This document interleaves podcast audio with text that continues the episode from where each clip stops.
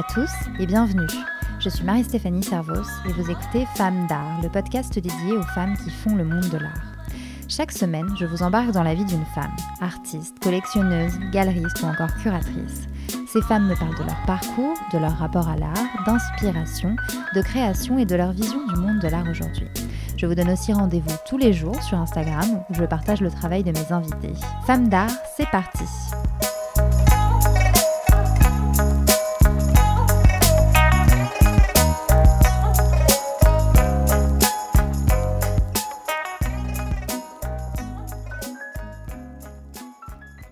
invitée aujourd'hui, c'est Tiffany Bouel. Tiffany est artiste peintre, elle a 27 ans et habite à Paris. Ensemble, on a parlé de son parcours, de sa dernière série de toiles qui parle de voyage notamment. On a aussi abordé ses inspirations, son rapport à Instagram et aux réseaux sociaux et ses futures collaborations. Bonjour Tiffany Bouel. Enchantée, n'est-ce pas? N'est-ce pas? Enfin, on se connaît déjà quand même. Bah, du coup, oui, on a eu l'occasion de se voir. Euh, on a eu l'occasion de se dans voir. des expositions. Oui. Donc, euh, je suis ravie de te revoir aujourd'hui et de pouvoir faire cette interview avec toi. Et je te remercie de m'accueillir chez toi, euh, qui est un endroit un peu particulier parce que c'est chez toi, mais c'est aussi ton showroom, ton atelier.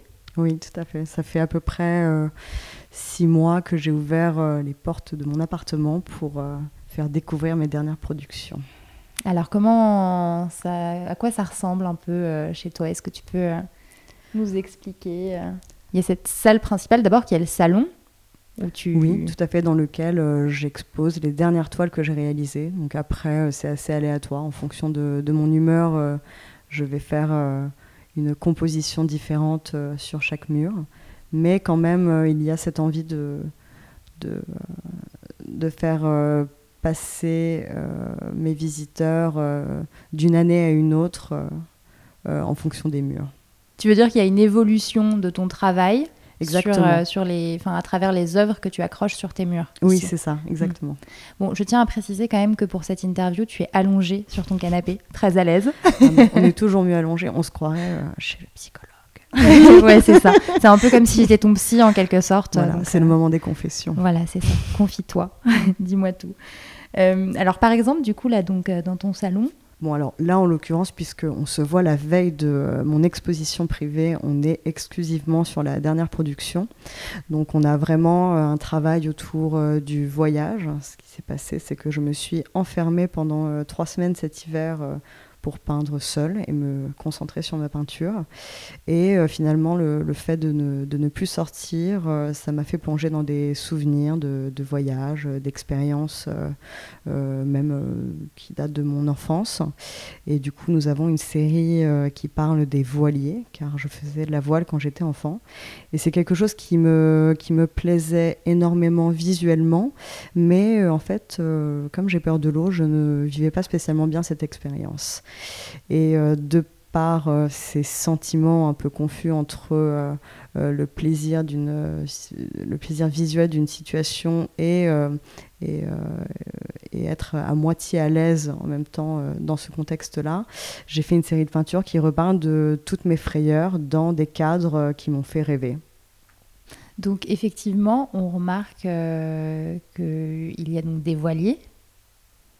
Il y a Il des y en a montagnes. une ici, là, juste en face de moi. Oui, Euh, et il y a des montagnes euh, juste aussi. Juste là, euh, voilà. Juste là, en face de moi aussi. Donc, que j'ai fait, que j'ai fait de couleur bleu clin. Et je le dis sans complexe, je pense que c'est une couleur qui a un éclat incroyable et je rends hommage en quelque sorte à un artiste que j'admire énormément, tout en proposant une composition qui appartient voilà, à mon univers. Mais donc la montagne fait partie de tes frayeurs aussi. Et tout à fait, euh, je me suis déjà euh, égarée en montagne et euh, malgré le fait que je trouve le paysage merveilleux, j'ai été traversée de, beaucoup de sentiments d'inquiétude. Mais je, je pense que j'aurai toujours un attrait pour, pour les sensations fortes et du coup c'est à refaire. Ça t'a permis, euh, bon vu qu'on est chez le psy, hein, ça t'a permis d'expier en quelque sorte. euh, Bah, je, je ne sais pas si c'est un, un- un exutoire, mais euh, il y a toujours une envie de reparler euh, d'événements marquants et finalement de, de clôturer le chapitre en le posant sur la toile. mm. certainement, oui. Mm. Donc on a les voiliers, on a la montagne. Qu'est-ce que qu'est-ce qu'on a d'autre comme voyage ou comme bah, finalement, on est principalement sur la France pour cette, euh, pour cette nouvelle série, mais après, si on parle voyage, effectivement, je me suis penchée sur, sur l'Inde pendant mon projet précédent sur le sur, sur, le projet Rencontre, qui était sur les complexes que peuvent avoir les femmes vis-à-vis -vis de leur corps et l'impact qu'avait la culture et les réseaux sociaux sur, sur nous-mêmes. Euh, donc ça, c'était en Inde. Et puis ensuite, j'ai continué cette mission euh, au Japon. Euh, c'était laborieux. C'était laborieux. même en étant franco-japonaise, les conversations sont très limitées quand on touche à des sujets tabous comme celui-ci. Tu veux dire que ces femmes n'osaient pas en parler, n'osaient pas parler de bah, disons qu'on abordait les choses très en surface et je ne parvenais pas à rentrer dans le vif du sujet. Euh, je demandais les zones du corps euh, qu'elle n'aimait pas chez elle, mais ne parvenais pas à comprendre l'origine du problème. Hmm. Voilà, parce que pour expliquer un petit peu euh, justement tout ton travail là-dessus, tu, es, tu es partie des, des, parties du corps que ces femmes n'aimaient pas ou par lesquelles elles étaient complexées, et ensuite tu les as représentées mais de façon euh, assez, euh, assez discrète finalement, assez subtile de manière minimaliste. Finalement, je voulais transformer les, les, zones du corps en, courbes linéaires. Et finalement, à partir de toutes ces zones qu'elle n'aimait pas chez elle, faire une composition qui pouvait il y avait un espoir d'eux, hein, mais après je ne sais pas si ça fonctionne, mais de les réconcilier en leur montrant que euh, les choses qu'elle considérait laides chez elle, je les trouvais belles et je voulais justement euh, les, les, composer euh, pour en faire un bel objet. On a déjà un petit peu parlé du coup de, de ton univers, mais pour, pour les personnes qui ne te connaissent pas et qui n'ont pas forcément vu ton travail, comment est-ce que tu, tu le décrirais cet univers?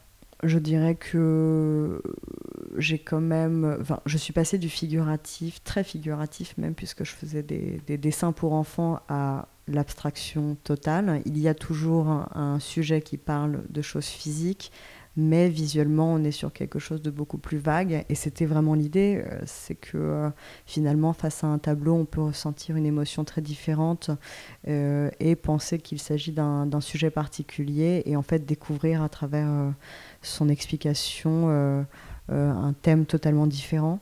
J'avais vraiment euh, cette envie que, que, quand quelqu'un euh, voyait un tableau, il pouvait imaginer ce qu'il souhaitait. Et donc du coup, je dirais que c'est minimaliste, c'est géométrique, c'est coloré.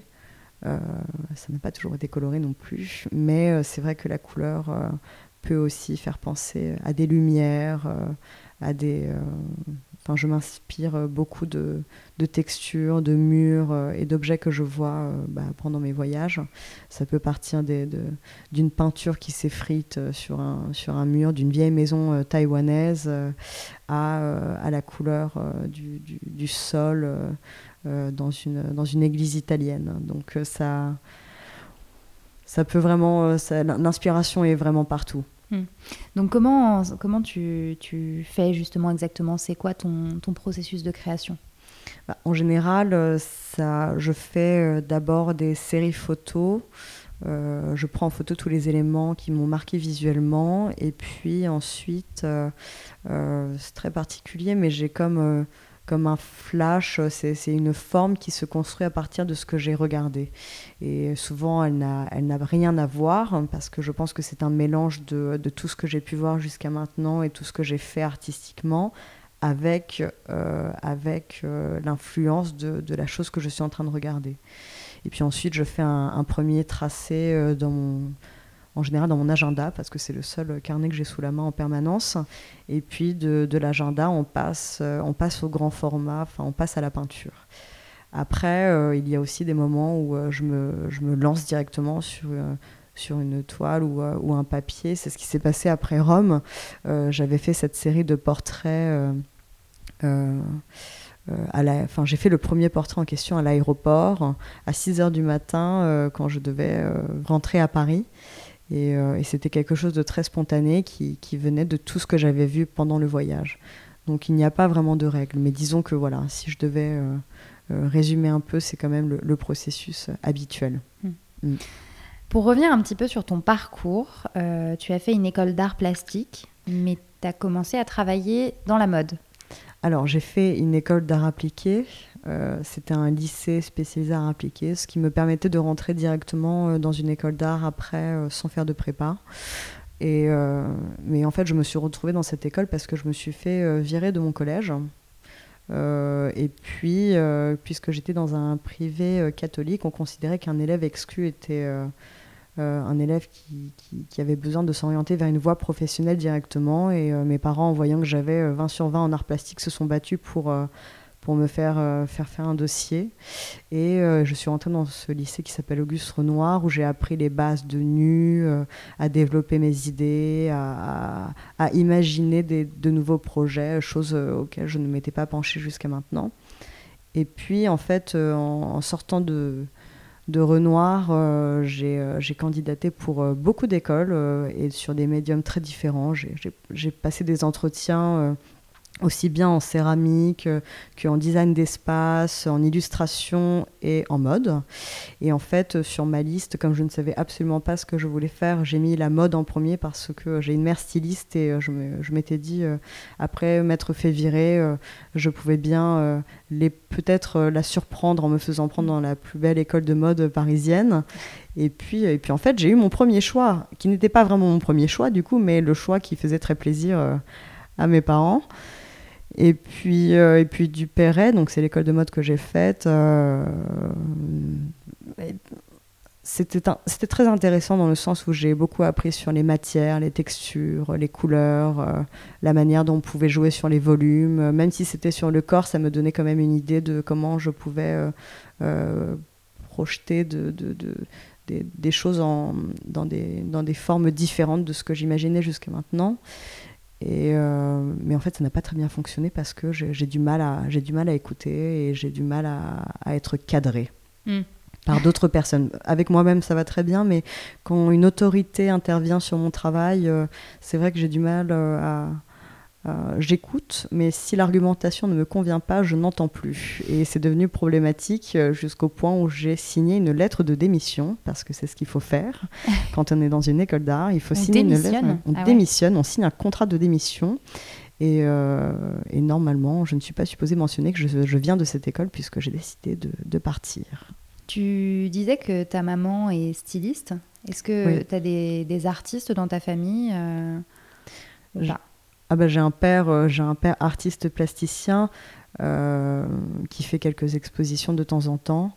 Euh, il a du mal à rester sur un médium et il a tellement d'idées que chaque projet n'a rien à voir avec l'autre et c'est ce que je m'efforce de lui dire, c'est mais tu peux continuer à développer cette idée. mais il est comme moi, il a du mal à écouter les autres et du coup il fait ce qu'il veut. Mais oui, je suis entourée de, de créa. Ouais. Et du coup, tu dirais que ton éveil euh, à l'art, il date de quand? De l'enfance? Bah, je pense que oui, en fait, euh, même inconsciemment, le fait d'avoir été, été entouré d'artistes, euh, ça, ça, ça, contribue à, vouloir créer des choses qui, qui n'existent pas, à imaginer, à développer l'imaginaire aussi. je me souviens que, que, mon père avait des rouleaux partout euh, dans, dans, son bureau avec des dessins, euh, que ce soit de lui ou d'amis. Et puis, euh, et puis ma mère, en fait, travaillait énormément et du coup, je passais fréquemment mes après-midi sur des, sur des shootings photos ou dans les ateliers, bah, notamment de, Hermès. Je jouais dans, dans, les ateliers de Hermès quand, quand j'étais enfant pendant que ma mère travaillait. Donc voilà, je pense que quand même j'étais dans un cadre où euh, euh, je voyais euh, des, des, des, gens travailler dans le secteur de l'artisanat, de la photographie, de la mode, mais aussi dans, dans, voilà, dans, dans, plusieurs secteurs créatifs. Mm. Alors, je t'ai demandé de sélectionner un objet. un objet qui, qui fasse référence à une période importante ou charnière de ta vie ou de, de, ton, de ta création.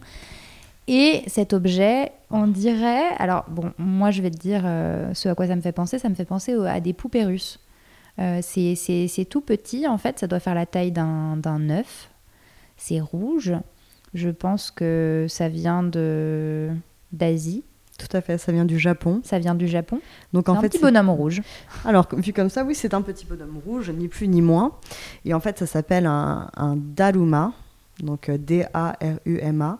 Et c'est une, euh, comment on pourrait appeler ça? C'est une petite sculpture que l'on peut acheter dans les temples au Japon et euh, sur laquelle, en fait, normalement, les deux yeux sont blancs. Et quand on réalise un souhait, on dessine un œil. Et si le souhait se réalise, on peut dessiner le deuxième œil, ce qui veut dire qu'on a achevé euh, la quête de, de cet objet. Donc toi, tes deux yeux sont dessinés. Mes deux yeux sont dessinés, donc du coup, en fait, j'avais fait vœu de, de devenir, euh, de- d'avoir le courage de devenir euh, artiste. Euh, C'était pendant une période où, euh, où je faisais des métiers très différents et, et j'avais quand même ce, ce- ce rêve de faire ça. Et c'est euh, une sculpture qui, quand on la fait rouler, se relève toujours. Enfin là, c'est Mauvais exemple. alors, mauvais exemple, elle est restée au sol, mais quand elle est. Voilà. À chaque fois qu'on la fait tomber au sol et qu'on la fait rouler, elle se relève toujours. Et l'idée, c'était, voilà, de. C'est l'idée même de la sculpture, c'est que peu importe les échecs que l'on traverse, euh, on peut toujours se relever. Donc, j'aimais bien euh, la signification de l'objet. Et donc, du coup, quand le, le- le souhait ne se. euh, ne, comment on pourrait dire, n'a pas lieu, Ouais. euh, il faut le ramener au temple et le brûler pour euh, annuler et euh, ensuite peut-être avoir des rêves un peu plus humbles pour, euh, pour essayer d'en conserver. Et alors, euh, tu, tu parlais de, de, de la période euh, durant laquelle tu es arrivé à l'art, en fait. Oui. Tu disais que tu exerçais euh, plusieurs professions. Est-ce que tu peux nous en dire un peu plus? Bah, en fait, comme je suis partie très jeune de chez mes parents, il a fallu très vite trouver du travail, puisque à Paris, on ne peut pas vivre d'amour et d'eau fraîche, n'est-ce pas? Du coup, j'ai commencé en faisant de la pâtisserie dans un restaurant, et puis ça, c'était euh, le week-end. Euh, en semaine, euh, j'étais assistante styliste. Parfois, je faisais des photos pour des projets souvent euh, personnels de d'autres artistes. Et puis la nuit, je mixais dans des boîtes de nuit. Voilà, donc rien à voir. Mais il y avait toujours quand même une atmosphère très créative, que ce, n'était pas autour de la peinture, mais c'était c'était de la musique, de l'image. Et puis progressivement, bon, la mode, en fait, je me suis retrouvée à faire le, le stylisme d'un défilé pendant la, Fashion Week euh, à, mes 20 ans. Et j'étais très jeune, enfin, je, je- connaissais un peu le monde du travail parce que ça faisait déjà trois ans que je travaillais, mais c'était euh, c'était assez costaud. Et costaud au point de me dire que je n'avais pas envie de continuer dans la mode. Donc, du coup, j'ai arrêté après avoir fait ce, ce gros défilé. Et puis, j'ai commencé à travailler dans une école maternelle où je donnais des ateliers de dessin à des enfants euh, entre. 4 ans et 6 ans. Et de là, j'ai commencé à faire des personnages euh, que je présentais comme des héros et je leur faisais vivre des aventures et je proposais aux enfants de, les colorer, de- d'imaginer des histoires pour, euh, pour leur donner vie. Et puis je suis allée à ce dîner où j'ai rencontré, euh, j'étais avec l'artiste Fantatista Utamaro, qui est un artiste japonais qui a travaillé un peu avec euh, Murakami. Et puis moi j'avais beaucoup d'admiration pour son travail qui est très pop et qui représente euh, très bien l'industrialisation euh, japonaise et euh, l'impact euh, culturel américain sur la société japonaise. Et puis il y avait ce, ce monsieur à côté de moi à table qui me, qui me raconte que, euh, bon après ça, ça va peut-être pas toucher tout le monde, mais euh, il a fait en fait euh, avec deux copains les Totally Spies et Martin Mystère, qui étaient deux dessins animés qui, Martin Mystère. voilà, qui ont été Spies. les dessins animés sur les grosses chaînes nationales quand on était enfant. Et donc, il me raconte que, euh, que, euh, que si par hasard euh, j'ai un livre avec des dessins, on peut en faire un dessin animé ensemble. Donc, j'ai un peu côtoyé ce, ce monsieur pendant une période. Et puis, il m'a fait, il m'a montré comment monter un dessin animé. Sauf que mon projet était éducatif, mais trop psychédélique pour la chaîne nationale. Et donc, du coup, il a été refusé. Mais je, je le réserve pour plus tard. Je suis certaine. Vraiment, je pense que c'est, euh, ça parlait en fait, euh, euh, c'était des personnages qui t'apprenaient à cuisiner avec tes parents une, euh, des, des- des légumes et fruits euh, en s'amusant. Et en fait, euh, c'est là où ça a cloché, c'est que quand ils mangeaient les, les- les plats préparés, et ben, c'est comme s'ils prenaient du LSD. C'était tellement délicieux qu'ils en perdaient la tête.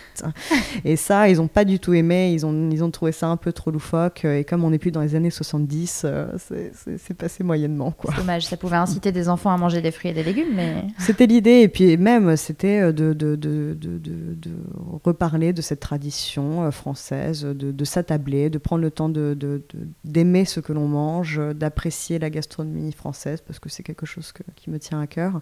Et puis pour, euh, pour toutes ces familles où on ne prend pas le temps de cuisiner et on fait des, des choses faciles à manger pour que l'enfant euh, ne se plaigne pas, bah voilà, c'est de, de, passer au-delà de cette facilité, de se remettre au fourneau pour, euh, pour se faire plaisir. Mm. Et donc finalement, qu'est-ce qui s'est passé euh, après? Eh bien après ça, donc du coup, euh, les personnages en question, je les ai exposés pendant ma première exposition. comment ça a eu lieu Je ne savais pas quoi faire. J'avais une série de dessins et, et je me suis dit bon, bah, je pense que là, je, je peux, je peux les montrer puisque j'ai une série. Comment faire? Donc euh, j'étais toute seule dans ma chambre et je me suis dit, je suis personne, je ne connais personne dans le milieu, euh, par où commencer? Et donc du coup j'ai commencé à aller à des vernissages, euh, à voir un peu comment ça se passait. j'ai posté sur Facebook une annonce disant que j'avais besoin d'un lieu pour montrer ma première série de dessins. Et j'ai ce monsieur absolument adorable qui s'appelle François, qui est galeriste rue Chapon qui m'annonce qu'il a un lieu euh, qu'il n'utilise pas dans le village Saint-Paul. Et il me dit, bah, si vous voulez, vous pouvez exposer dans ce petit endroit. C'est très petit, mais au moins vous avez un lieu d'exposition. Et voilà, première exposition. Et, euh, et, en fait, grâce à, Instagram, on va, on va en reparler mm. certainement. Euh, Instagram euh, m'a permis en fait de, de, me faire connaître un tout petit peu. On parle quand même de, de, de 300 personnes alors que je ne connaissais vraiment euh, personne et je n'avais pas parlé de mes dessins. Et parmi ces 300, en fait, une bonne trentaine de personnes sont venues à ma première exposition, dont le directeur artistique de chez Moina. Ce qui a donné lieu à la, à la collaboration. Voilà, en fait, le, il s'appelle Ramesh. Ramesh euh, m'a acheté mes, mes, premiers dessins et au moment de la remise, euh, je me suis rendue dans, dans ses bureaux et il m'a proposé de, de dessiner euh, donc mes petits personnages normalement dédiés aux enfants sur de la maroquinerie. Mmh. Et sur le moment, bah, évidemment, au-delà du fait que je n'y croyais pas tellement parce que c'était au-delà de mes espérances. Euh, j'avais du mal en fait à, imaginer des dessins pour enfants sur un produit pour adultes et ça a fonctionné très bien. J'ai trouvé ça très très amusant. Euh, ça m'a aussi permis de découvrir que l'on pouvait sortir de la toile et s'amuser. Et ce que tu as continué d'ailleurs à faire et ce que tu continues à faire, par exemple, euh, sur des vases, euh, comme euh, là j'en ai un sous les yeux? oui, bah après, enfin à partir du moment où j'ai fait ces sacs, je me suis dit, mais n'importe quoi peut être un support. On peut rester sur des, sur des objets artistiques. Je considère que le vase est une œuvre d'art aussi, puisqu'il y a beaucoup de céramistes qui font de la sculpture à travers leurs pièces. mais pas seulement, je, une porte, un mur, peu importe lequel euh, une table. J'imagine des dessins partout et je les imagine depuis peu sur des vêtements aussi euh, quand on me propose des projets. Mm. Mm. Donc, euh, tu as très bien fait la transition juste avant en parlant d'Instagram, parce que c'était ma, ma, prochaine question. Très bien. Et bon, on a, on a déjà eu l'occasion, toi et moi, d'en parler pas mal de ce rapport à Instagram. Gros sujet. Gros sujet. Toi, en tout cas, euh, tu as euh, quelque chose comme près de 10 000 euh, abonnés. Tu, postes assez régulièrement des petites vidéos, des photos. Mm. C'est quoi ton rapport à ce réseau social en tant qu'artiste? Je dirais que c'est le meilleur moyen de faire connaître ce qui se passe dans mon atelier. Et donc, du coup, c'est un mur d'expression. Je me dis, à chaque fois que je vois quelque chose de beau, j'ai envie de le montrer. Donc, je le mets dessus. Et puis, euh, et puis ça peut être aussi euh, même une œuvre inachevée, de, faire suivre les productions, de montrer comment ça se passe, euh, comment je procède artistiquement, comment, quelle est l'ambiance pendant la réalisation de ces peintures. et puis tous les projets annexes, en fait, je peux mettre à côté de mes tableaux une collaboration, une, idée ou une exposition qui, a eu un impact sur, sur ma journée. Je trouve ça génial. En fait, c'est un moyen incroyable de pouvoir montrer son travail partout. Et il suffit de mettre un hashtag pour passer les frontières et, euh, montrer son travail euh, à un public très large. Donc, euh, je, recommande à tous les artistes qui sont cachés dans leur chambre de se faire violence, même s'ils ont horreur des réseaux sociaux et même si les photos ne sont pas très bien illuminées ni rien, de, de vraiment, s'ils veulent montrer leur travail, de ne pas hésiter avant de se confronter au public à juste les mettre sur Internet. Euh, c'est, je vais pas dire grâce parce que ce serait, euh, ce serait faux. Euh, ce n'est pas juste Instagram qui fait que l'on peut exposer. C'est, c'est, je pense que c'est un ensemble de choses. Il faut, il faut sortir, il faut, il faut parler, il faut ne, il faut ne pas avoir peur de, partager ses idées et sa passion. Et puis Instagram vient contribuer à ça en image. Hmm. Donc, artiste dans vos chambres, si vous nous entendez. Allez-y. Allez-y, il faut foncer. Est-ce que le fait d'être une femme et, comment le fait d'être une femme impacte ton travail? Je pense que pendant des années, je ne me suis même pas questionnée euh, sur euh, ce que j'étais. Euh, j'ai toujours été assoiffée d'indépendance et je n'ai jamais considéré que ma parole était moins forte que, que, le sexe opposé. C'est une question très difficile dans le sens où euh, il y a eu une influence dans mon travail dernièrement et je pense que ça a été plus facile d'aborder certains sujets entre femmes. Euh, mais j'ai toujours vécu ma vie telle que je l'entendais et j'ai toujours considéré que, euh, que je pouvais faire ce que je voulais et que ce n'était pas une histoire de genre. on est quand même dans un pays où on peut être confronté à ça dans certains cadres, mais par rapport à la profession que aux professions, parce que j'ai eu pas mal de boulot du coup, euh, ça n'a jamais eu d'impact euh, direct. Euh, et je me suis promis de ne jamais me retrouver dans une situation où je me sentirais vulnérable à cause de mon sexe. Ça, c'est vraiment une promesse que je me suis faite. C'est si par hasard, dans le cadre du travail, j'étais confrontée à quelqu'un de qui me faisait sentir femme, euh, ça ne serait pas envisageable de continuer, tout simplement. Donc je, si je peux, euh, mais quand même, voilà, le projet rencontre, évidemment, ça parle des femmes, ça parle du rapport à soi-même en tant que femme, euh, et c'est point de vue de femme, c'est certain, puisque nous ne sommes pas du tout légitime par rapport à certains sujets et c'est ça que je voulais aborder. Euh, mais après, dans l'ensemble de mon travail, euh, au contraire, si on pense en voyant mes tableaux euh, que je suis un homme, eh bien c'est ça que je trouve génial, c'est que si on, parfois on ne sent même plus mon sexe à travers mon art, et eh bah tant mieux. En tant que tel, justement, dans, dans ton travail, donc tu as eu le projet Rencontre.